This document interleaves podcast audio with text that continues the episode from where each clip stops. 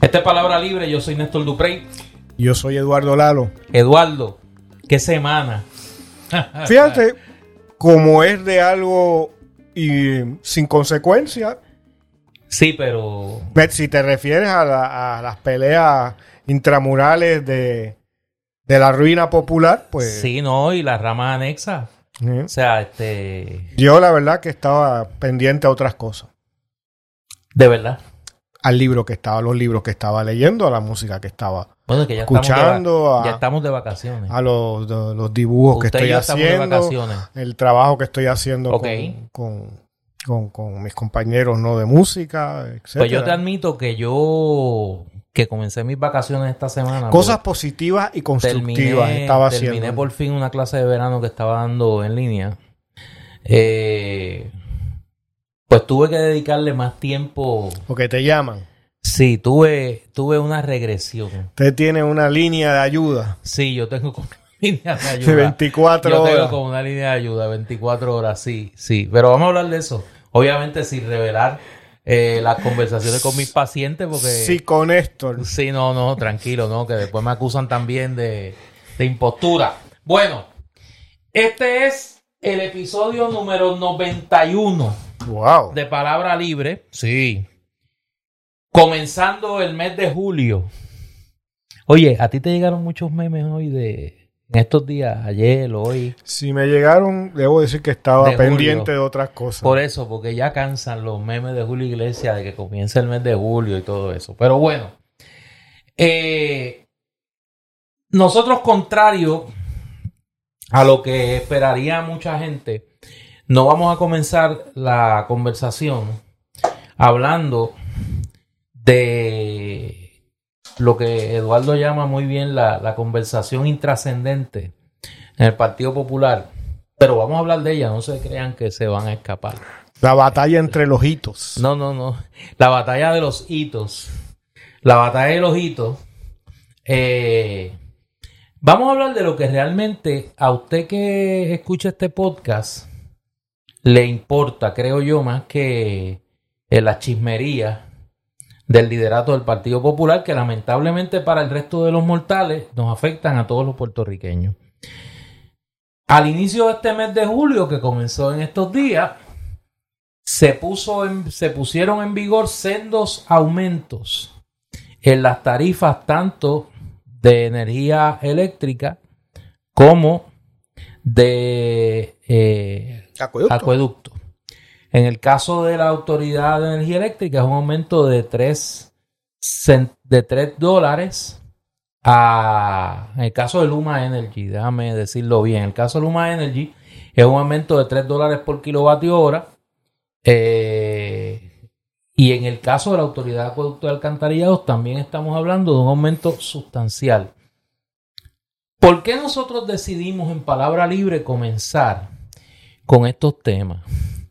Porque si usted se fija, la conversación política y social del país ha estado dominada por una serie de temas bastante triviales y esto que afecta el bolsillo de todos los puertorriqueños, clase media, gente pobre, dueños de negocios, eh, dueños de empresas, eh, pues está como ausente de la conversación. Eh, quieren que las prioridades de la Asamblea Legislativa, y no se rían por favor los que nos están escuchando, eh, porque yo hablo de la Asamblea Legislativa como si fuera un parlamento serio, ¿no? Que atendiera, que no empiecen a gritar COVID, COVID, como gritaron los otros días, porque llegó allí un, un legislador para votar por un presupuesto de embuste.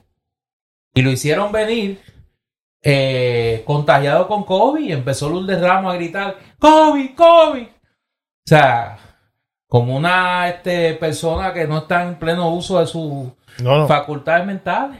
¿Cómo no? Por eso yo quise ser, este, viste ahí que como que trastabillé, porque es que quise ser No, este, pero- diplomático. Precisión ante todo. Pero lo que voy. ¿Por qué en Puerto Rico no se ha dado un reclamo masivo contra el abuso de Luma Energy con el consumidor de energía en Puerto Rico. Este es el séptimo aumento que solicita Luma Energy y que le aprueba el negociado de energía de Puerto Rico a estos pulpos de la energía. Mientras estos aumentos se, aprueban cíclicamente y ya anunciaron que para octubre, creo, septiembre, octubre viene otro más. La fragilidad del sistema es cada vez más evidente. Diariamente tenemos que leer los reclamos en las redes sociales de las personas que no tienen servicio de energía eléctrica. Aquí una señora los otros días que salió en los periódicos y en las noticias que llevaba qué sé yo ni cuántos años sin más de 30 años más de 30 años sin energía eléctrica en su casa. Y entonces ¿por qué en Puerto Rico y es la pregunta que uno se tiene que hacer politológicamente ¿por qué eso no ha generado un sentimiento de hastío social que lleve a una protesta contra esto? ¿Por qué eso no ha ocurrido? Y yo creo que una de las razones por las que no ha ocurrido es porque los medios de comunicación, muchos de ellos, han querido silenciar en una losa de trivialidad lo que es un problema que afecta el bolsillo de los, de los usuarios de energía eléctrica en Puerto Rico.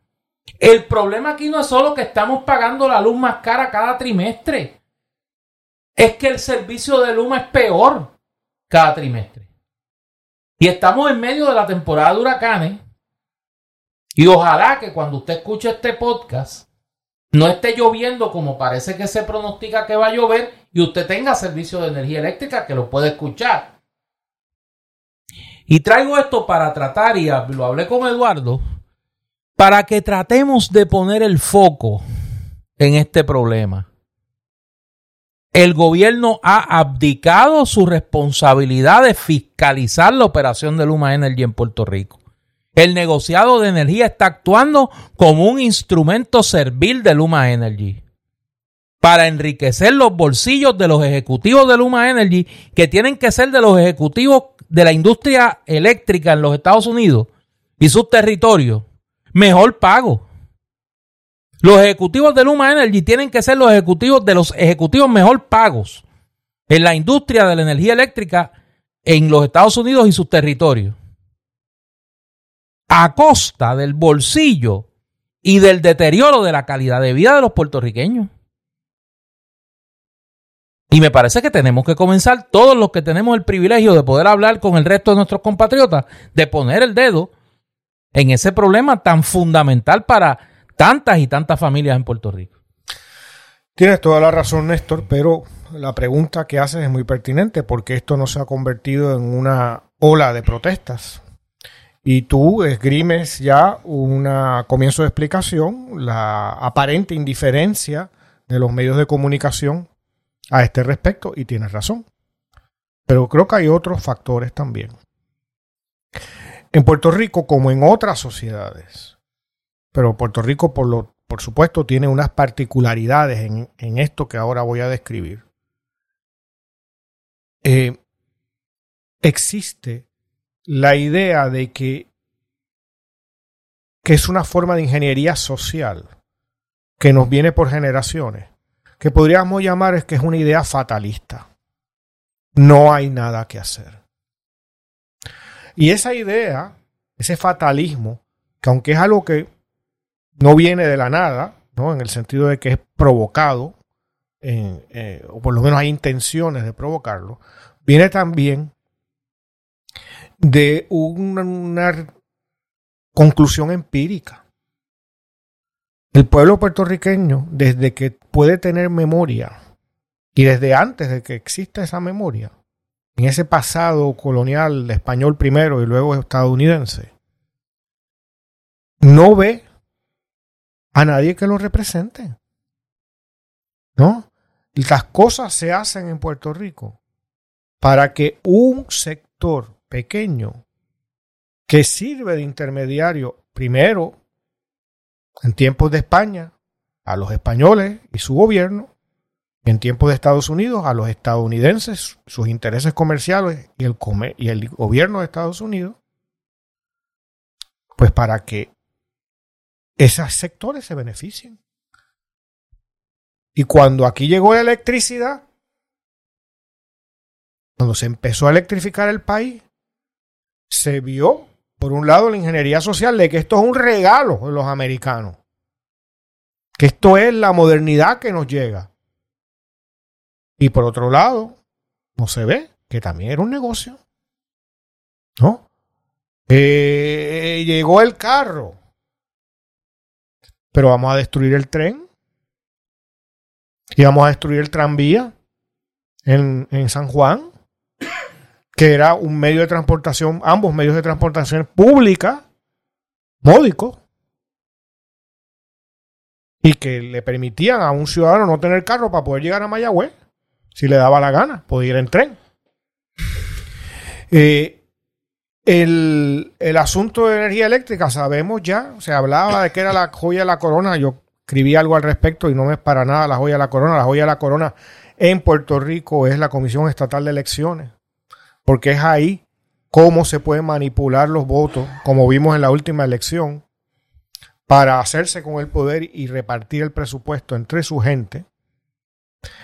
Pero la, Autoridad de Energía Eléctrica se utilizó para depositar ahí a cuanto hijo de político había, a salario estrepitoso, porque esos pertenecían a los menos. Y para pagarle esos salarios, había que sacárselo a los más. Eso lo llevaron a la quiebra básicamente y aparece Luma, que no llega aquí de paracaídas, sino que la trae un, esos, esos menos que sirven de intermediario, incluyendo a, al gobernador que nosotros hemos llamado aquí por algo, Pedro Pierre Luma, ¿no?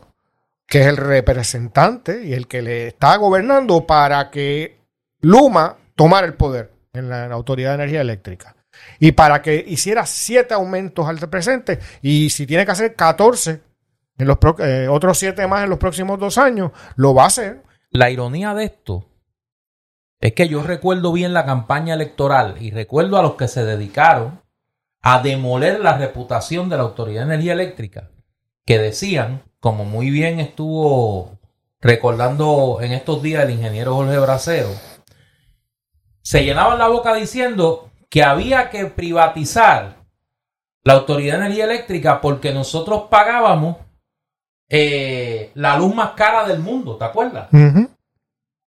Ahora la pagamos más cara. Ahora que la, más pagamos más cara que la más de lo que la pagábamos cuando pagábamos la más cara.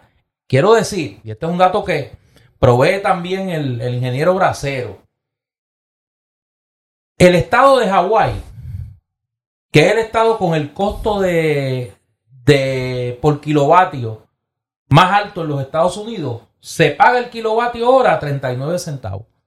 Ya en Puerto Rico estamos pagando entre 34 a 35 centavos por kilovatio hora. Es decir, cuando venga el próximo aumento de Luma, muy probablemente Puerto Rico se va a convertir en la jurisdicción norteamericana donde se pague la luz más cara de verdad por kilovatio hora. Y entonces la pregunta es, ¿dónde está la función protectora de los intereses del pueblo de Puerto Rico del negociado de energía? Es que, Néstor, la respuesta es que no está. Por eso. Ni ahí ni en los políticos. Por eso. Porque como la, la política en Puerto Rico, el Estado en Puerto Rico, es para los menos, lo que he llamado los menos, esos no les preocupa porque tienen un ingreso que crece de una manera muchas veces más grande que la del resto de la población, que hasta cierto punto decrece, dada la inflación, su ingreso, eh, ellos nunca tienen problemas de pagar la energía. No, pero es peor, es peor. Aquí se hizo una investigación.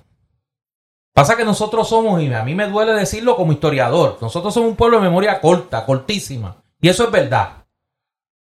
Aquí hace meses la Cámara de Representantes la misma de Tatito, fue al tribunal y amenazaron con meter preso al presidente de Luma. ¿Tú te acuerdas? Claro. Eso no hace un año. para que Luma entregara los documentos de las operaciones de Luma, para que Luma tuviese que entregar los documentos de los contratos que se estaban otorgando en Luma, para que Luma tuviese que entregar los documentos que iban a revelar el contubernio de la clase política puertorriqueña con Luma Energy.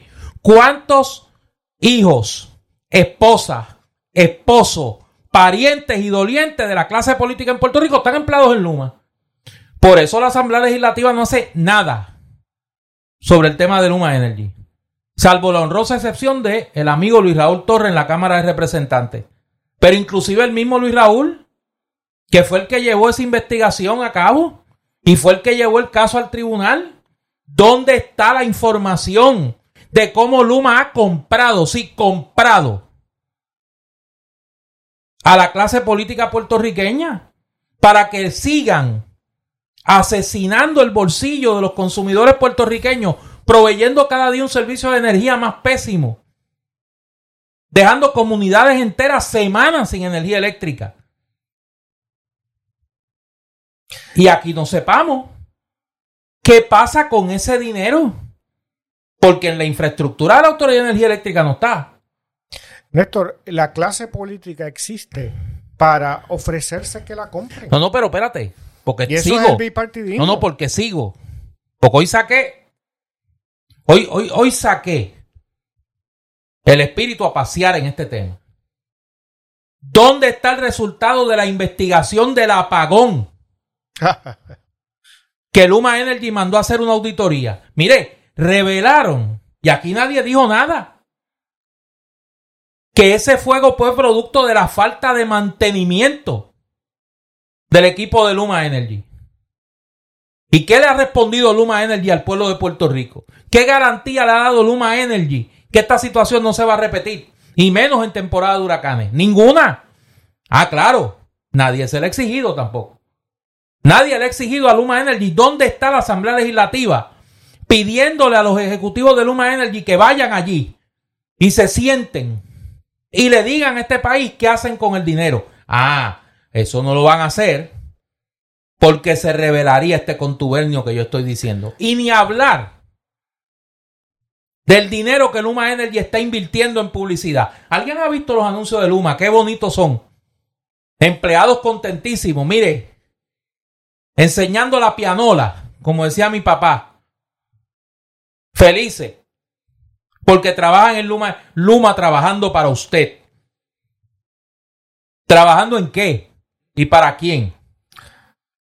Y eso es el silencio comprado que tiene la clase política y muchos medios en Puerto Rico del desastre de Luma Energy y del asesinato del bolsillo del consumidor puertorriqueño.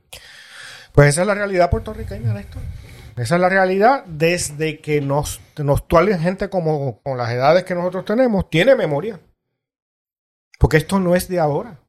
Ahora tienen, mira, hasta una factura. ¿Tú has visto qué linda la factura de Luma? O sea, nadie te ofende de una forma más linda como Luma Energy. Con la factura que te la mandan en full color, lo más bonita de la autoridad era lo más fea, hasta gris era en un momento dado. ¿Qué vamos a hacer como pueblo?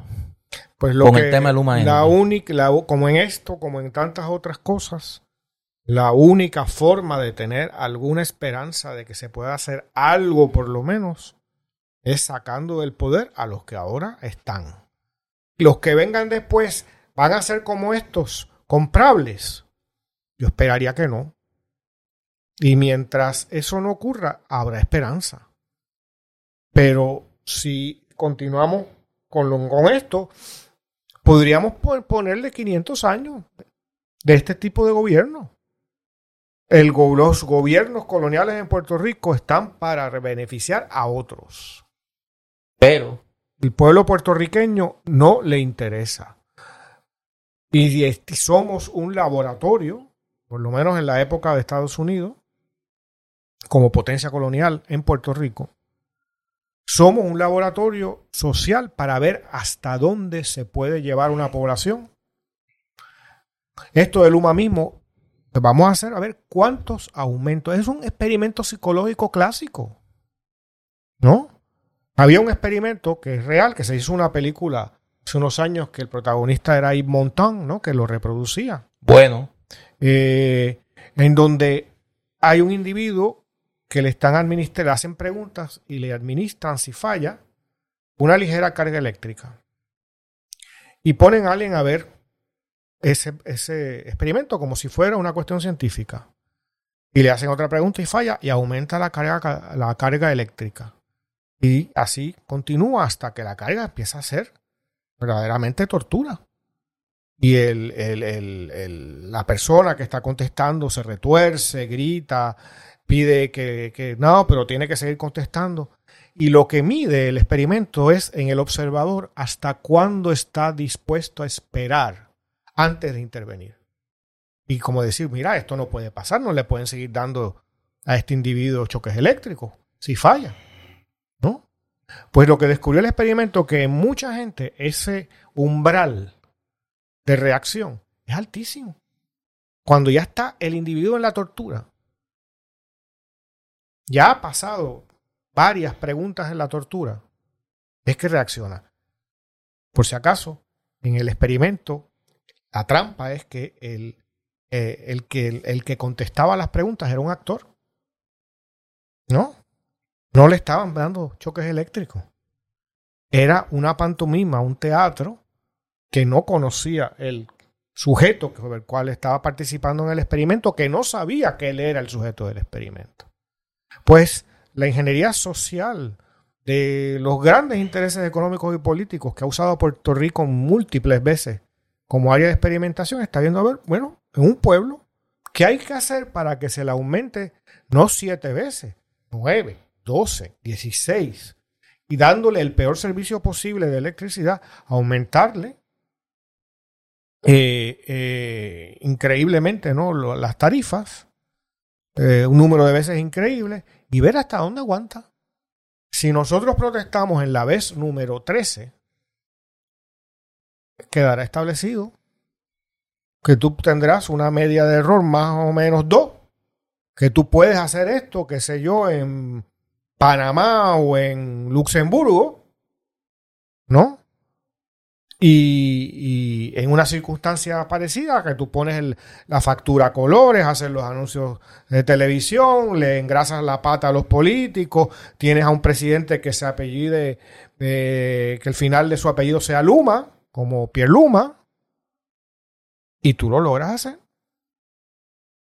Y esa es la tragedia puertorriqueña y eso va desde la destrucción de los terrenos agrícolas por los grandes intereses cañeros en la primera mitad del siglo, ¿no? A las cuestiones de las bases militares. En un país pequeño como Puerto Rico, en un momento dado había 13% del territorio nacional puertorriqueño eran bases militares. 13%. ¿no? Un país militarizado completamente. Vieques, Culebra, ¿hasta cuántas décadas yo puedo disparar y tirar bombas y contaminar un territorio que parece el paraíso y destruirlo sin que me saquen de aquí? Y Luma es eso actualmente. En pequeño, los intermediarios hacen lo mismo. Partido Popular, Partido Nuevo Progresista cuánto yo puedo robar, cuánto yo puedo tener una labor dedicada a la corrupción, casi al 100%, y aún ganar las elecciones. Es más, la última elección es un experimento tremendo. El umbral de aguante del pueblo puertorriqueño es tremendo, porque luego después de Ricky Rosselló, ganando con el 32%, o sea que aquí no hubo un partido de oposición que le ganara al 32% de un gobernador que había sido expulsado por el pueblo.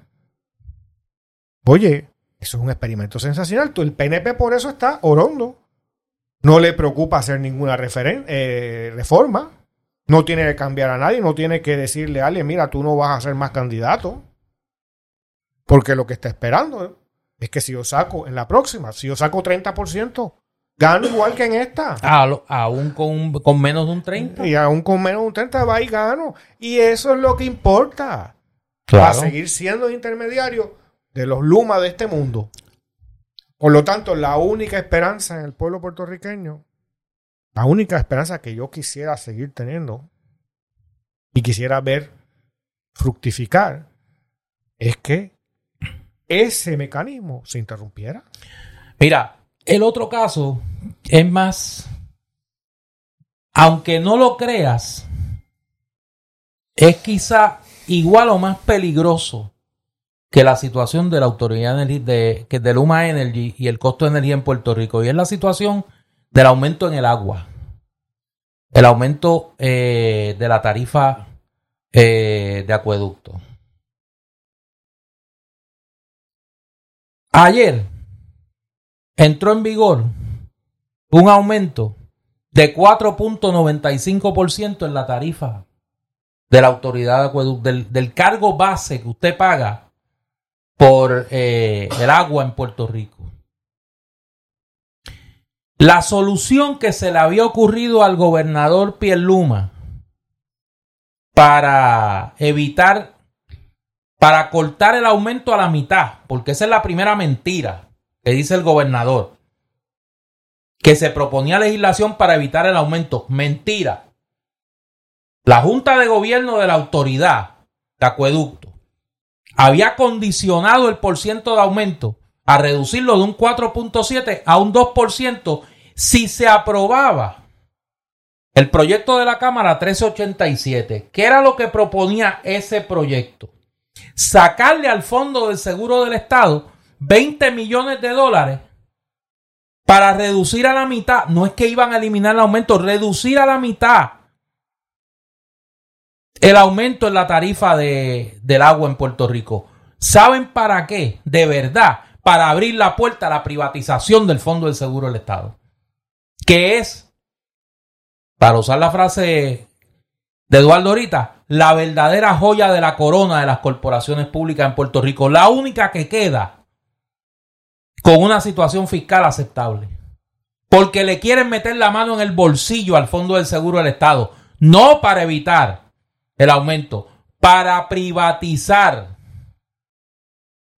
el fondo del seguro del Estado. Mira, tú que ahora hablas del fondo del seguro del Estado, recuerdo algo de hace unos años cuando parece que era el último cuatrenio de Roselló, que vieron, que llegó allí a un secretario, no recuerdo los nombres, a lo mejor tú te acuerdas, eh, y vio cómo podía beneficiar a los contratistas del PNP. Y no tenía ¿Cómo? Porque estaba funcionando todo bien, estaba todo más o menos bien, corriendo bien. Entonces lo que se les ocurre es que sin que haga falta hacer un edificio nuevo, entonces mandaron a hacer el nuevo edificio del Fondo del Seguro del Estado. Y para que tener claro patentemente cómo es la casta, Néstor, ¿no? Y cómo funciona en el bipartidismo, como parte de ese edificio,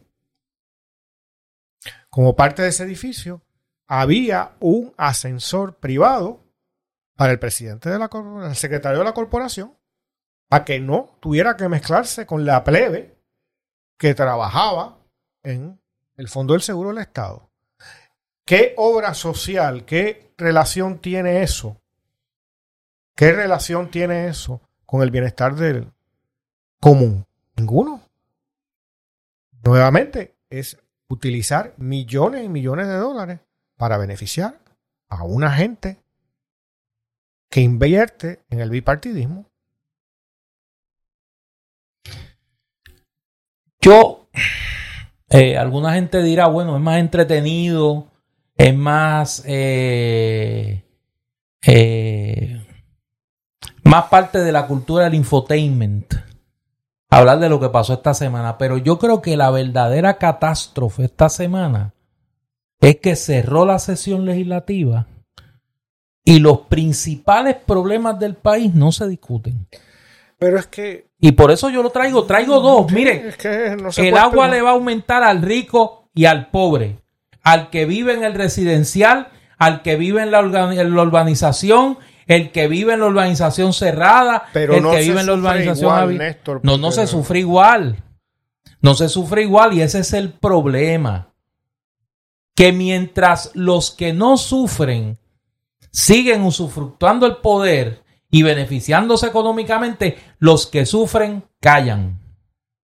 Y ese es un problema, porque le permite a los que detentan el poder y abusan del poder hacer cosas como esta.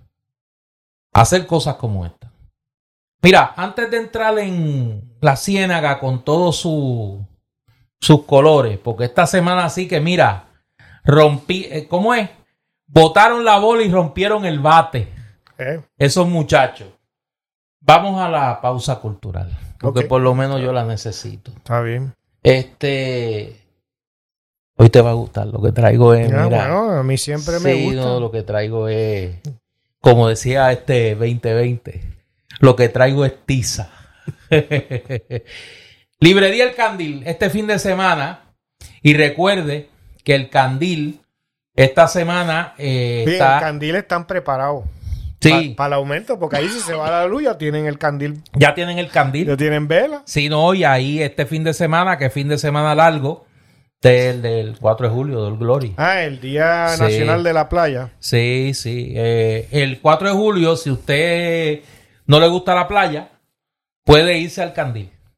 Porque el Candil va a estar abierto el lunes 4 de julio, aunque es feriado, va a estar abierto de 10 de la mañana a 5 de la tarde. Y hay varias actividades eh, culturales este fin de semana allí. El sábado, a la 1 de la tarde, hoy se presenta eh, va a haber un conversatorio de artículos ensayísticos, varios libros de la autoría de Isidro Vargas Martínez. Esto es hoy sábado a la una. Y mañana, mañana es Grandes Ligas. Sí. Esto, mira, a mí me gustaría. Eh, se presenta mañana domingo a la una de la tarde el doctor Pablo Alexis Santos con su producción discográfica eh, Distintos boleros, distintos amores Mm. de Pablo Alexis. Sí, eso es... Pero eso es a la vez Grande o Liga. consecutivo. No, no especifica. Y yo no le voy a, pre- yo no le voy a preguntar. Ah, bueno, Dios eso, me libre. eso cambia la, No, no, Dios me libre a mí. cambia la intensidad. Entonces, eh, va a presentar esa producción en una eh, actividad que ha titulado Charlas y Boleros. Eso me gusta. Mm. Sí, porque es un ambiente distendido. Charlas y Boleros, mañana domingo a la una de la tarde, y me informan los bohemios y los beodos de allá del sur, Ujú. con los que mantengo comunicación, como te podrás imaginar. Este, Eh, llaman, a, llaman a su consejería. a- Sí, a también, porque acuérdate Llaman así con esto el aquello es 24 popular, horas. aquello es popular. Sí, aquello. ¿Y usted lo aconseja? Ponce popular. Usted, usted Ponce es popular. ¿Qué les dice? Bueno, que no, saquen que- la pava. Para Que hay que, para hay- que se anime la que gente. lo conquistado hay que preservarlo. Ajá. Sí. Eh, me dice en mi fuente que va a estar allí Dani Rivera. Ah, qué El bueno, cantor Dani. Dani Rivera va a estar en la actividad este, este domingo mañana a la una de la tarde. eh, charlas y boleros del doctor Pablo Alexis Santos que presenta su producción discográfica Distintos Boleros, Distintos Amores. ¿Tú sabes quién sería bueno ahí? Benjamín Torrecotay. Ah, sí. Ese hombre sí. Bueno, pero Benjamín en otro- No, muchos no, sitios no. está No, muy bien. Benjamín. Acuérdate que Benjamín es un renacentista. O sea, es un hombre polifónico. Eh, y ha preparado la mejor compilación de boleros que existe en Spotify. Se llama La Bellonera. Búsquela. Usted que tiene Spotify, mire, busque en Spotify La Bellonera Ahí también de Benjamín que- Torrecotay. Mira, eso le dio, mira, es una mezcla de Mariano Altao y Gilbert Mameri. eh, versión siglo XXI. Ahí hay que también Sí, recur- sí, sí, sí. recurrir a, a- al, al potencial de, de un amigo mutuo, de José López. de José López. que- Pero en el caso de Benjamín, mire, si usted está deprimido por el bipartidismo, si usted está harto del circo que tienen allí de... de- han dejado corto a Gaby Fofo y Miliki en el Capitolio, ¿sabes? Le dieron mano y muñeca. Pero Mire, busque. si- son Bebito, Tatito y Fofito. No, no, no. Mira, ni Gaby- es que no voy a ofender a Gaby Fofo y Miliki porque eso eran otra cosa. Yo me crié viendo a esa gente. Este, busquen en Spotify La Bellonera de Benjamín Torregotay, se lo garantizo. A mí me salvó la psique un domingo escuchándola, después de haber tenido varias sesiones De Néstor, de, sí- de sí con y de, de, de, de Mr. Chencho, en vez de Madame Chencha, de Mr. Chencho. Eh, búsquela, La Bellonera, de Benjamín Torregotay. El candil va a estar abierto este fin de semana, repito, y el lunes 4 de julio va a estar abierto desde 10 de la mañana hasta 5 de la tarde. Visite la página web de Librería El Candil, allí va a encontrar las más recientes novedades de la literatura, tanto nacional como eh, el, lunes latinoamericana. a las 3 de la tarde hay un recital poético de Doña Miriam en el Candil. All Glory se llama. Sí. God Bless America. Hace falta el vestido Sí, de colorado y sí. azul y blanco. Red, White and Blue. Red, Sí. White and Blue. Oye, y el 9 de julio voy a pedir Y- aquí. y, y van a servir Mountain Dew gratis. para- mira, para la gente. y Fanta, y Fanta. Y Fanta. Van a dar Fanta y Mountain Dew. Este, el sábado 9 de julio voy a pedir protección. eh, Ese es el título. y como decía Doña Inés en la Asamblea 78, respeto para el anuncio que voy a Imagínate la hacer. clase de hipocresía en esa asamblea. Respeto. Eh, el sábado 9 de julio se presenta en el Candil a las 3 de la tarde el libro Los viejos cines de Puerto Rico de mi amigo José Alfredo Hernández Mayoral. Pido protección para el testigo, vuestro Dolph. No, te la Eh, concedo. te la Gracias, concedo. gracias. Los viejos cines de Puerto Rico se presenta el hoy no, el próximo sábado 9 de julio a las 3 de la tarde en el Candil. ¿Cómo es que se llama el, el título? Los, Los viejos, políticos cines, de Puerto no, Rico. los viejos cines, los Ah, viejos cines de Puerto Rico. Ahora vamos a la sección. Fíjate, él le todo la- está las cuestiones este, la, que ya no funcionan, ¿no? Lo- las La ruinas de las la cosas, nostalgia, las la ruinas, de, las ruinas edificadas. Ese libro a mí me gustó. Ese libro es bueno, Eduardo. Yo no digo que sea No, no, malo, yo no lo no. conozco. No, pues es un buen libro. Yo ahí, mis diferencias con José Alfredo están más que estipuladas pública y privadamente. Pero hizo un gran trabajo en ese libro. Me parece que es una gran contribución, eh, no solo sobre el tema de los cines, sino sobre todo ese contexto cultural del Puerto Rico de- del siglo XX. Bueno, me alegro que haya alguna contribución en su vida. Sí, sí, chicos, sí, sí. Ay, Dios mío. Mira, voy, voy con la parte más esperada. Hoy te va a gustar, de verdad, Eduardo. Eh, en la sección de bámbola vamos a hablar de ya, dinosaurios. ya pasaste a Bambola. Sí, Oye, nunca la transición No. nunca fue mejor. No, no, no. Vamos a hablar Esto de dinosaurios. planeado. Sí, no, de dinosaurios. De un dinosaurio al otro. Sí. Algunos niños y niñas, y añado yo, algunos adultos, sienten gran pasión por los dinosaurios. Sí. Desde conocer las diversas especies, Sí. su alimentación y las, Partido diferen- Popular está en choreto. y ¿no? las diferentes eras en que vivían, estos fenómenos capturan la atención de los más pequeños en sus diferentes edades. Estos Y de animales, los más grandes también. estos animales prehistóricos que ya no están con nosotros, aunque a veces tenemos unos cuantos merodeando por ahí, eh, son los predilectos de muchos. Los pequeños suelen conocer toda la información de cada uno de ellos, el de- el- desde el tiranosaurio rex, Ese era Muñoz. el triceratops, el velociraptor, Ese era Jaime Benítez. el diplodocus, entre muchos otros. Mira el Diplodocus. Que Diplodocus. se debe haber sido Hernández Colón. Ay así. Dios.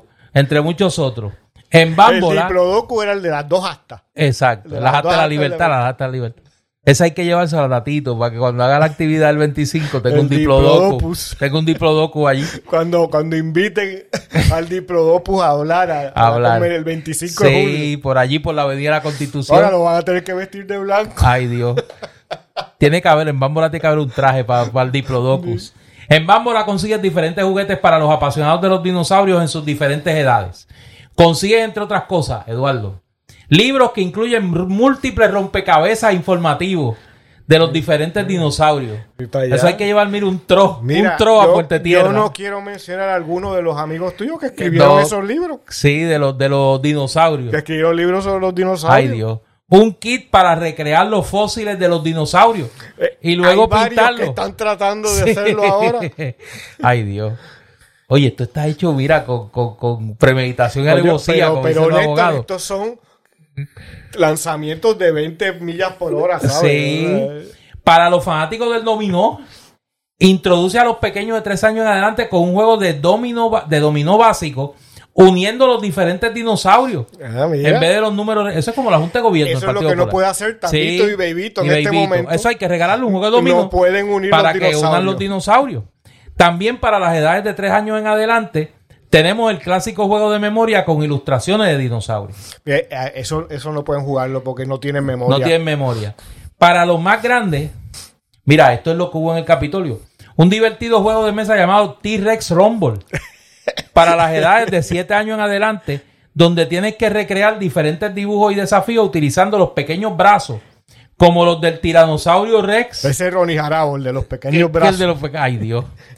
Siempre fomenta juegos y juguetes con temas de interés para que los pequeños aprendan disfrutando y jugando. Bambola Juguetes está ubicado, sí, en esa misma calle, la que usted sabe, la Chaldón, 210 Suite 105. Esa es la parte del frente, la parte de atrás, pues, obviamente, cita. con cita previa y este nos enseña eh, copia de la citación o del request of information que le haya dejado el FBI y con mucho gusto se le da Y, eh, los servicios particulares. Camino a la celebración del 25 de julio, hay un descuento de todos los, los Si usted dice que lo escuchó, eh, no, no, no voy a decir eso porque ya hubo un problema con eso. No voy a decir, no voy a decir lo del descuento, porque después me crea un problema con lo que van a pedir el descuento. Con todos los aprovechados. con- sí, no, no, no, no.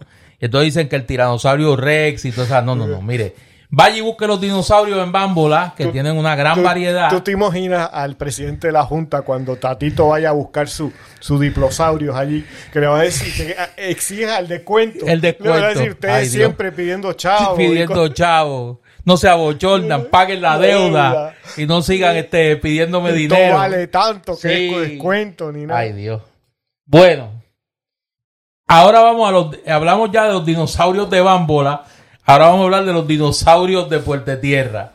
En aquel este. Aquí hubo una continuidad a tres segmentos, tú sabes, corrido. Ay, Dios. No voy a hablar de eso. Bueno. De más está decir la vergüenza que vivió el pueblo de Puerto Rico esta semana cuando el presidente del Senado y el presidente de la Cámara dieron la más reciente muestra de su incapacidad para poder trabajar una quizá la función principal de la Asamblea Legislativa, que es la confección y aprobación del presupuesto de gastos del gobierno de Puerto Rico. Eso y la confirmación de los nombramientos, además de la aprobación de leyes ordinarias, es la principal función de la Asamblea Legislativa. Eh, no es que sorprenda la irresponsabilidad, la inmadurez, eh, la vocación al infantilismo que tienen estos sectores de la clase política del país. El problema es que había mucho en juego aquí. Eh, no tan solo con la aprobación del presupuesto, porque sabíamos que finalmente el presupuesto lo iba a aprobar la Junta de Control Fiscal, sino porque el presupuesto es la radiografía de las prioridades de un gobierno. Y ante la abdicación en la práctica del gobernador a los dictámenes de la Junta de Control Fiscal, aquí se dio una batalla donde estaban encubiertos, y es lo trágico de esto, un juego de intereses que se disfrazó de una pugna entre los presidentes de los cuerpos legislativos por quién tiene más eh, liderato en el seno del Partido Popular y en la Asamblea Legislativa. Aquí básicamente habían unos intereses económicos presionando para que se aprobara el presupuesto de gastos del gobierno de Puerto Rico, incluyendo dos medidas que fueron promovidas por el presidente de la Cámara. Una de ellas era una enmienda a la ley del crimen donde se, eh, se establecía una retasación de la propiedad con el propósito de allegar fondos al CRIM para aumentar el llamado fondo de equiparamiento. Y es otro método más de explotación Claro, del pueblo puertorriqueño. Claro, el fondo de equiparamiento que provee financiamiento a corto plazo a los municipios. Los municipios giran contra el fondo de equiparamiento gastos potenciales que luego se comprometen a resarcirle al CRIM con lo que van a recoger del impuesto municipal, cosa que no hacen. Y se ha convertido en el mecanismo de financiamiento de las operaciones de una serie de municipios, más de 20 municipios, que si no fuera por eso, tendrían que cerrar. Y básicamente la no aprobación de esa legislación, que también tiene, y ahí viene el componente gansológico, le iba a proveer un gran negocio a quien o a quienes se encargaran de la retasación de la propiedad en Puerto Rico, tiene el efecto inmediato de dejar sin esos recursos a una gran cantidad de municipios de Puerto Rico que se exponen a tener que cerrar. La segunda legislación era la imposición de una contribución a las empresas foráneas en Puerto Rico. Ambas eran promovidas por el presidente de la Cámara, Tatito Hernández. Los intereses económicos cabildearon para que ambas no se aprobaran y que finalmente no se aprobara el presupuesto y que el presupuesto fuese aprobado por la Junta de Control Fiscal. Esta batalla real fue eh, disfrazada de una batalla política que no digo que no sea cierta, pero que creo que ha sido bastante exagerada entre el presidente del Senado, a la sazón presidente del Partido Popular, y el presidente de la Cámara, Tatito Hernández. ¿Quién tiene la razón? Ninguno. A mi modo de ver. Porque había otras maneras de allegar fondos al erario garantizando lo que sí estaba en juego en este presupuesto, que era proteger los intereses de la Universidad de Puerto Rico y obligar, si era posible, a la Junta a que en el presupuesto que finalmente se aprobara se garantizaran los recursos de la universidad y no tener que terminar como ahora se termina con el presupuesto aprobado por la Junta de Control Fiscal, con lo que eso implica en el retraso de la salida de la Junta de Puerto Rico. Lo que pasa es que para poder atender un problema de esa magnitud tiene que haber, además de capacidad, madurez. Y no la hay. No han demostrado tener madurez, estar a la altura de la situación y mucho menos capacidad de actuar protegiendo los mejores intereses del pueblo de Puerto Rico. A eso hay que sumarle la brillante idea de la mente febril de Jorge Colbert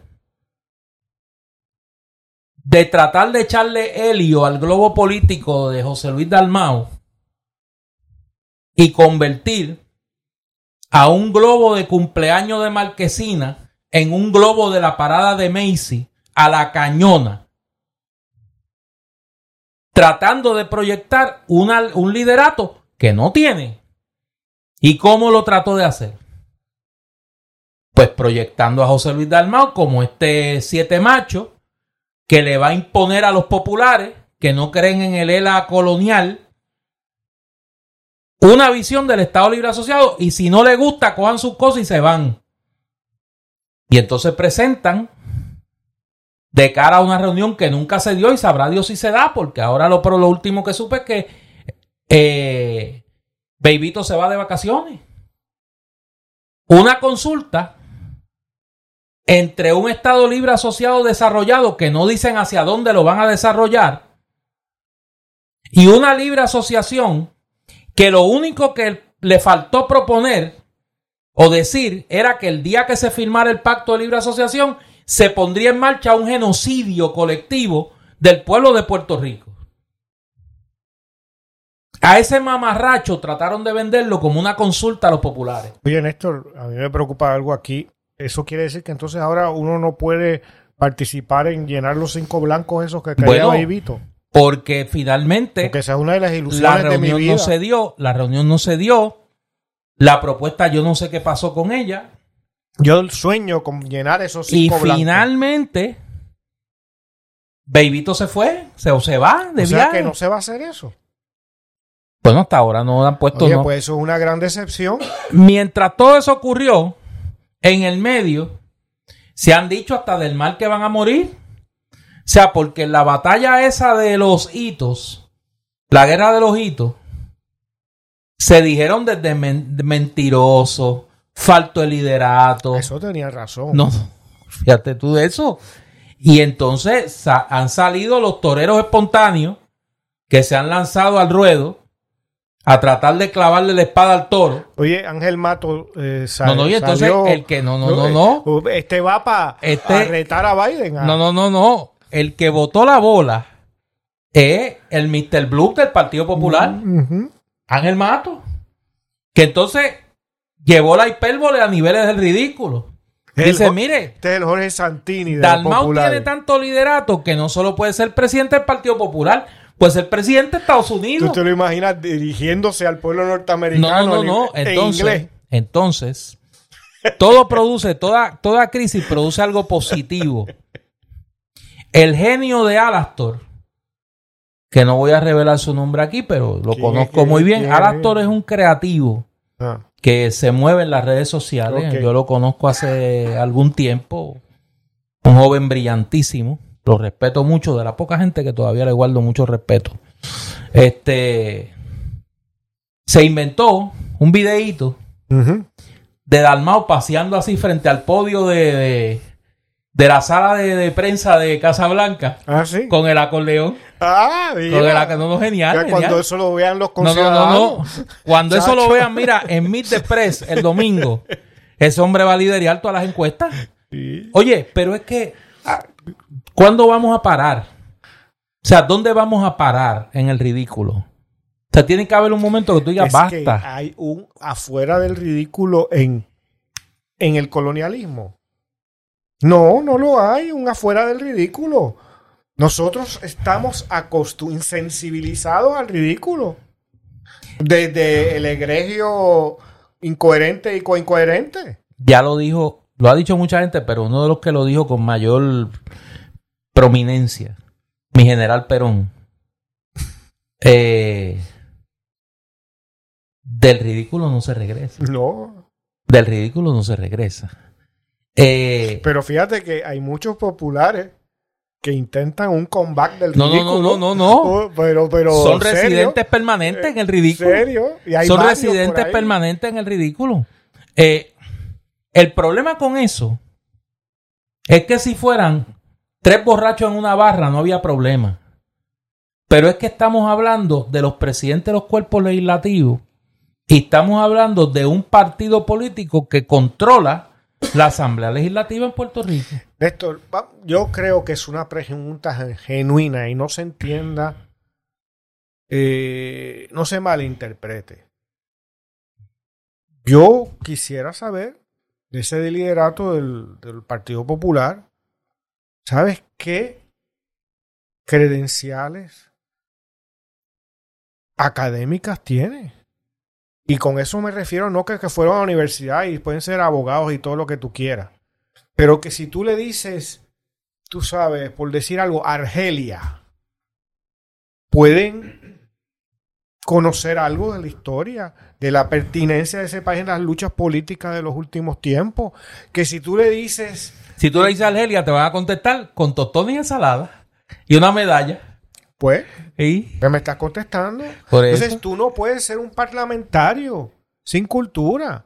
Tú lo que puedes ser es un jefe de barrio en el barrio más grande, Mira. que es la legislatura y del partido, y vas a luchar, y lo que hemos visto por décadas del PNP y del PPD, gritarse y amenazarse, de vez en cuando se han repartido alguna pescosada, y, y lo que vemos en, en países que consideramos aquí desde nuestro paternalismo de cuarta categoría, qué sé yo, que en Albania se entraron a las pescosadas, tú sabes, media... no, no, media no, no, ve- veo por dónde va, suave sabes, con Albania. Pues aquí es lo mismo, aunque no haya habido un evento como ese.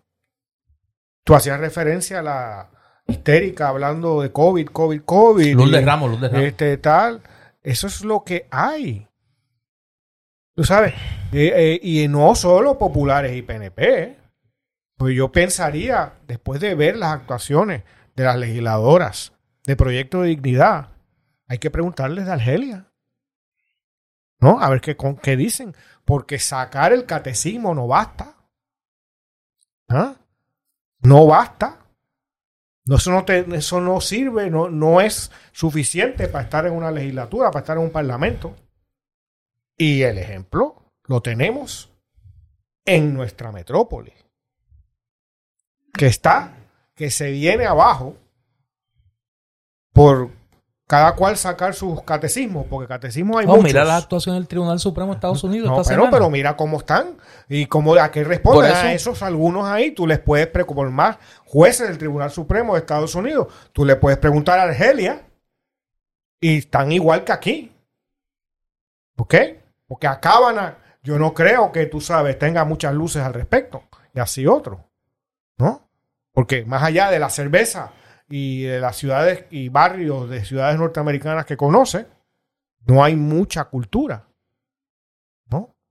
Entonces, si tú estimas que eso te basta, que es lo que le pasa a Bejibito y a Tatito, que les basta con ser populares y tratar de mantener vivo la maquinaria que ha estado existiendo por 70 años, ¿no? Maquinaria para la explotación del pueblo puertorriqueño y para el beneficio de los pocos que hablaba al principio. Y ellos están entre los pocos donde Tatito y Bebito tendrían el protagonismo que, que han tenido, que es efímero, que no tiene ningún valor, todo eso está estipulado. Pero para ellos, que en su narcisismo, ¿dónde lo hubieran tenido? Sino a través de, de- del Partido Popular, el bipartidismo y estar en, en- de intermediario en, en- en un- en una colonia. Pues eso es lo que hay. Eso es lo que hay. Y, y lo, todo lo que tú haces referencia es el resultado natural y normal de esa estructura, de esas personajes en esa estructura y de esos procesos. No se puede esperar otra cosa. Y de hecho, salvo breves excepciones y contadísimas, eso es lo que ha producido la legislatura desde que existe el Estado Libre Asociado. Y desde antes incluso. Yo. Yo entiendo que. Independientemente de las críticas que uno pueda hacer, y eh, reconozco que se pueden hacer y que muchas de ellas tienen fundamento, eh, al desempeño legislativo en el pasado, yo creo que nosotros hemos llegado a un punto eh, crítico en la conducción de los asuntos legislativos ni en los peores momentos. Yo hablaba con unos amigos esta semana, ni cuando la tirantez entre Miguel Hernández Agosto y Ronnie Jarabo, ni cuando los años de Bobby Resach Benítez y Cucuz Hernández, el primer cuatrenio de, Pedro Rosselló gobernador, que fueron unas relaciones malísimas, habíamos llegado a un nivel de deterioro de la relación de los presidentes de los cuerpos legislativos que pertenecen al mismo partido, con el efecto, porque vuelvo, si la pelea fuera de dos, de dos, tres borrachos en una barra, no hay problema. Es que en el medio de esa tontería hay muchos asuntos importantes para el pueblo de Puerto Rico que no se atienden, que no se discuten.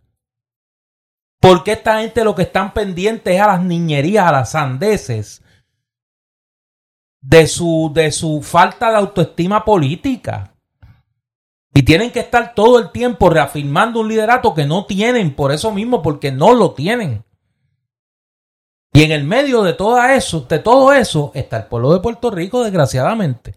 Eh, yo creo que del Partido Popular no hemos visto la última palabra en términos del deterioro de su situación interna. Yo creo que nosotros vamos a seguir viendo eh, eventos que nos van a ejemplificar la caducidad del Partido Popular como instrumento político. Eh, y quiero decir una cosa, porque me la quiero sacar del corazón. Y esto no se lo dije a Eduardo, porque... Pues no se lo dije. Eh, pero quiero... Si hubiese tal cosa como un turno de privilegio personal, Adelante. eh, yo quiero hablarle ahora, por dos minutos, a muchos populares que me, que me escuchan, que me escriben, que hablan de mí a mis espaldas. Y yo les quiero contestar lo que ellos no tienen la entereza de decirme de frente. Yo critico al Partido Popular ahora, desde afuera, como lo critiqué desde adentro. Cuando mucha gente se estaba enriqueciendo en el Partido Popular, enriqueciendo, y no decían ni esta boca es mía yo le dediqué años de mi vida a tratar de hacer al Partido Popular un instrumento político mejor. Lo último que hice fue dedicarle un año de mi vida gratis, gratis, sin cobrar un solo centavo a la campaña de David Bernier. Dejé mis noches en el cuarto piso del Partido Popular, tratando de reformar al Partido Popular, tratando de llevar a un hombre honesto a la gobernación de Puerto Rico con un proyecto de reforma no solo del Partido Popular y del país. Que lo torpedearon esos mismos que hoy son los administradores de la muerte del Partido Popular. Los que viven tratando de repartirse los huesos del muerto que representa hoy el Partido Popular. ¿Por qué? Porque han vivido y viven del Partido Popular porque necesitan que el Partido Popular exista para meterse chavos en sus bolsillos, porque le importa un bledo el pueblo de Puerto Rico y mucho menos le importa el Partido Popular. Porque si se pudieran ganar la vida en el PNP, se hacían PNP. Y son los mismos que se sientan en las mismas mesas a conspirar con los PNP. Que llegan al punto de pertenecer a las mismas firmas de cabildeo que los cabilderos PNP que le protegen las espaldas en las investigaciones a los políticos PNP, que se sientan en los restaurantes del área metropolitana a conspirar y a proteger a los corruptos PNP. Populares. Populares. Así que ninguno le reconozco fuerza moral. A ninguno. De, de señalarme las críticas que yo hago al Partido Popular. Y son las mismas que hice dentro del Partido Popular. Ahí están mis columnas en los periódicos, ahí están mis libros y ahí están las cientos de horas en la radio en Fuego Cruzado donde señalé los graves defectos del Partido Popular. Cuando tuve que ver cómo le hicieron la vida imposible a gente honesta en el Partido Popular. O es que seleccionar a Jaime Pereyó sobre Luis Vega para la presidencia de la Cámara era una muestra de la honestidad y del compromiso de cambio de los populares. O tratar de torpedear por medio de Ferdinand Pérez la presidencia de Carlos Vizcarrón, un hombre honesto, decente, por cuatro años. Era una muestra del amor que le tenían al Partido Popular. ¿O es que elegir un gobernador que desde el día después de la victoria sus amigos estaban inscribiendo corporaciones para lucrarse desde el gobierno de Puerto Rico, como hicieron los amigos de Alejandro García Padilla? ¿Eso es amor al Partido Popular? Cuando un presidente del Partido Popular no sabe, dice que no sabe por qué el alcalde de Trujillo Alto lo están investigando y se acaba de declarar culpable por corrupto, por ladrón. Eso es amor al Partido Popular. Eso es tomarle el pelo a los cientos de miles de gente buena, decente, que le da un cheque en blanco a los corruptos en el Partido Popular para que sigan robando, para que sigan siendo testaferros y cómplices del PNP. Así que a ninguno le reconozco fuerza moral, porque yo desde fuera del Partido Popular quiero más al Partido Popular que ustedes.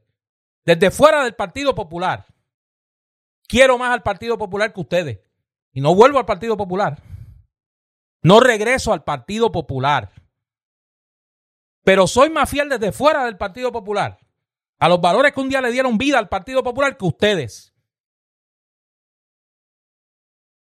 Que son pirañas republicanas que se han comido las entrañas del Partido Popular.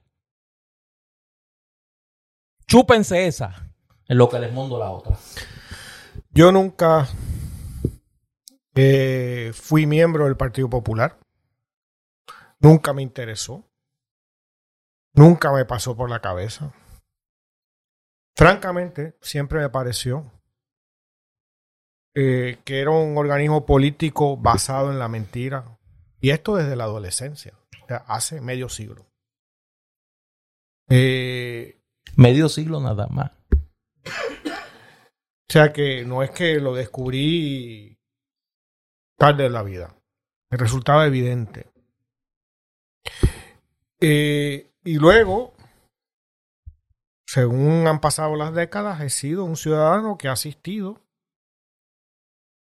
a ver, ¿no? Ha asistido, ha podido ver las ejecuciones de una infinidad de políticos del Partido Popular Democrático. Yo no puedo recordar uno en este momento que yo diga que me resulta admirable. Todos tienen una complicidad con algo que no existe. Y nos tratan de imponer a los ciudadanos, al pueblo de Puerto Rico, sus mentiras. En los pueblos de Puerto Rico, en todos los pueblos de Puerto Rico probablemente, hay una avenida Luis Muñoz Rivera que fue un colonizado y un colonialista. Y que fue padre de Luis Muñoz Marín. O sea, en, no hay pudor histórico ni pudor personal. ¿En cuántos pueblos están los ex gobernadores del pueblo del Partido Popular puestos en bronce? En Dorado hay una estatua de Hernández Colón. Ah, no, y no solo de Hernández Colón, de Muñoz, de, del americano con el cuello doblado. Pues yo, yo, sé que hay una de Muñoz y una de Hernández Colón. Y son mayores del tamaño natural. O sea, cuando tú... E, este es el efecto Stalin. Cuando tú tienes que eh, amplificar la imagen de alguien ¿No? ¿Cómo se llama el de Corea del Norte? El original. Eh, Kim Il-sung. Kim Il-sung. Pues tú la tienes que hacer de, de, 100 pies de alto. Es porque nadie la respeta. ¿No? Porque la estás imponiendo. ¿No? Estás creando la, mentira, la impostura y la estás convirtiendo en, en un monumento que trata de imponerse a la población. Y esos son los nombres de las calles. Esos son los nombres de las plazas del aeropuerto. Eh, el, infamia en, Bayamón, que el, al, el hijo del alcalde lo representan como una imagen crítica, dejar que los niños vengan a mí. ¿No? Eso se parece a Corea del Norte también. Sí. Y que sea el hijo el que coja fondos públicos, que no le pone a la cultura de verdad, para hacer un monumento a su padre. Y frente al monumento no podía faltar. No, no podía ser de otra manera. La avenida se llama con el nombre del padre. Ramón Luis Rivera. ¿Entiendes? Y todos estos, populares y PNP, ninguno, ninguno que yo recuerde ahora, puede escapárseme alguien que uno diga, mira, así. Pero en este momento, en bloque, en la memoria, hay uno que uno diga, resulta una persona admirable. No, son vividores, intermediarios de los grandes intereses, que han construido el ELA que se vive. Y el ELA que se vive es el de los bipartidismos y es la ruina. Y es la explotación del Luma y del acueducto y de tener los peores servicios y que tú vayas a internet y que tú pagues por 200 gigas y que te estén dando 40 y que el gobierno no lo, no lo fiscalice. No, no. ¿No? ¿Por qué? Porque te dan dinero al partido y te dan para esto y no te cobran el wifi a lo mejor. Como el chiste ese que hay en las redes que dice el servicio de internet de la compañía X. Todo el mundo sabe de la que estoy hablando, pero no le voy a dar el... Hay que privatizarlo. Adiós, es que es privada ya. Pues sí. Entonces, yo no, yo no lo vi desde adentro nunca. Pero lo que yo sí puedo decir, igual que como tú acabas de hacer con el corazón en la mano, es que populares y PNP, y en este caso populares estamos hablando, no hay uno, empezando por Luis Muñoz Marín, que reciba ni siquiera la cuota mínima de respeto intelectual de mi parte. yo lo sé, yo lo sé, Eduardo. Yo, yo, una de las cosas que alguna gente no entiende de palabra libre, y eh, yo creo que no hay que explicarlo, pero el nombre de este podcast es Palabra Libre. Eh, y obviamente aquí nosotros decimos lo que pensamos de los temas y nuestra visión es una visión... Eh, Néstor, si no hubiera lo libertad. comentábamos antes de eh, comenzar este episodio a grabarlo, si no se hubiera dado en los años, la década del 90, la investigación sobre las carpetas y se hubiera eliminado la persecución a la oposición política, que era el independentismo en Puerto Rico. Nosotros no podríamos estar hablando. No, este claro que no. Yo no podría escribir los cientos de columnas, no hubiera podido escribir los cientos de columnas que he publicado en el Nuevo Día. En claridad hubiera podido escribir todas las que quisiera. Y en 80 grados, y en No, otro claro, medio, y en el extranjero, como he hecho. Pero en el Nuevo Día, no, porque hubiera llamado Muñoz Marín o el, su, todos sus sustitutos al periódico y me hubieran votado. Y no me hubieran votado solo del periódico. Yo no podría estar enseñando en la universidad.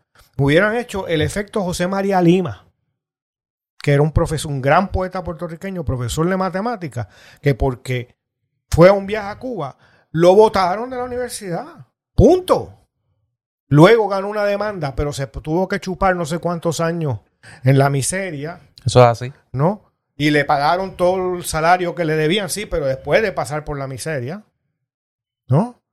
Y, y en épocas anteriores hubiera sido peor, porque a los matos Paoli, que escribiste cuatro discursos y te metemos 20 años en la prisión, con una condena de 20 años, y te vuelves loco allí. Y antes de eso, te matan, si hace falta. O tus hijos le dan una pela. O no consigues trabajo, o van a donde tú trabajas y que te voten. O que te, te vas a la prisión y te tienes que quedar por Estados Unidos, a los Clemente Soto Vélez, Claro. ¿no? Todo ese talento Ah, no, no, claro. que se le rompieron las alas en muchos casos y que se les convirtió en parias en su propio país por esa gente que son populares y PNP. ¿No? Yo escuché esta semana al una de las de los esperanzas blancas, las esperanzas blanquitas, mejor, del Partido Popular, hablar de que cuando el exilio de Muñoz Marín en Europa, y ya aquí lo he dicho, yo vengo de, mi padre fue doblemente exilado, de la guerra civil española y la revolución cubana. Ese muchacho que ya ha mostrado unas varias muestras de una ignorancia insondable, ¿no? Muestra aquí lo que es el privilegio. No tiene ni la más remota idea de lo que es un exilio. Exilio no es comprar un pasaje en una agencia de viajes. Exilio es persecución y muerte. Y tratar de salvar la vida. Exilio es como los que están en este momento quizás cruzando el Mediterráneo de África a Europa, ¿no? Tratar de sobrevivir para mandar una remesa de vuelta a la, a la familia en el país de origen. O en Cuba. Tantos canales de Cuba, en Cuba. Que se han ido 110 mil cubanos en lo que va de año. Que algunos están cruzando por el Darién y por ahí a ver si llegan a, a alguna frontera. A hablar de exilio de Muñoz Marín, que fue el que llevó al exilio a cientos de puertorriqueños, a cientos no a miles de puertorriqueños. Con la ley de la mordaza que él aprobó y presentó a la legislatura siendo lo que siempre ha sido el Partido Popular, el intermediario de los americanos. Y eso no merece respeto. Y no merece respeto porque no lo merece en sí mismo. Y no lo merece doblemente porque se es una impostura. Se trata de imponer una mentira. Y con eso no se construye nada. Se construye sufrimiento y se construye ruina. Y eso es lo que hemos, lo que palpamos a diario en las últimas dos décadas, por lo menos, de manera constante y creciente en Puerto Rico. Cuando desapareció la función en el esquema de la Guerra Fría, para Puerto Rico, cesó el apoyo al Partido Popular y al Partido Nuevo Progresista y sus proyectos y cesó la represión permitida e instada por los Estados Unidos a través del carpeteo. Una generación ha pasado. Y esa generación en las últimas elecciones votó por primera vez. Y no es ni PNP ni popular. Se liberó y está actuando de manera libre porque está eh, no tiene ese carimbo de la persecución por el tema de la eh, preferencia política o el respaldo a una opción de estatus político, como ocurrió y es una verdad incuestionable la persecución política en Puerto Rico. Eh, palabra libre eh, va a tomarse a partir de este episodio unas merecidísimas vacaciones. Eh, nosotros vamos a estar tres semanas. Que el gobierno ruso nos está financiando unas vacaciones en San Tropez. Así que incluyeme, a Petro ahí, que está eh, también se ha unido al pote. Ahora Petro puede poder en el pote. pote. también. Sí, sí, ya, ya mira, ya se había unido Boric eh, desde Chile. Ahora hasta Petro nos puede ayudar también en el financiamiento. Ya nos mandaron una caja de pisco. De pisco, eso es correcto. Ahora tienen que venir este, otra cosita de allá de Colombia. Este, Vamos a estar tres semanas fuera. Nosotros regresamos el fin de semana del 30 de julio para analizar las efemérides, en particular ese día histórico en que el Estado Libre Asociado cumple 70 años. Realmente lo de San Tropez era una broma. Lo que pasa es que vamos a estar, queridos oyentes, tres semanas fuera para tener el recogimiento espiritual. Que la fecha Que las fechas próximas ameritan. Yo anuncio que yo voy a estar en la celebración de Lela. Te va para allá. Voy a estar allí. Te va de blanco, como no, de, blanco no, de blanco no voy a ir. Voy a ir a, tomándole fotos a todos los ridículos que están todavía allí. eso, que después lo buscan allí. No, no, no, te preocupes. Este, eh, y así que voy a estar allí con ellos. Espero. Estuve en una. Eh, memorable. Sí, usted fue allá a Comerío, fue que a, Morovi. A es el pueblo de la a alcaldesa. La ciudadela, la ciudadela popular. Que ahora la alcaldesa quiere ser presidenta del Partido Popular. Y esa, mire, de Lela, mire, este, Estrestren. Mm. Ella es eh, 100%. Ese, esa es, eh, ¿cómo es que le llamaban a las medicinas esas en el siglo XIX? Snake medicine. snake medicine. Ese es de Lela, snake medicine. Exactamente, exactamente. Nosotros vamos a estar fuera esas tres semanas. Nosotros regresamos, como, como dije, para el fin de semana de el, el 30 de eh, julio.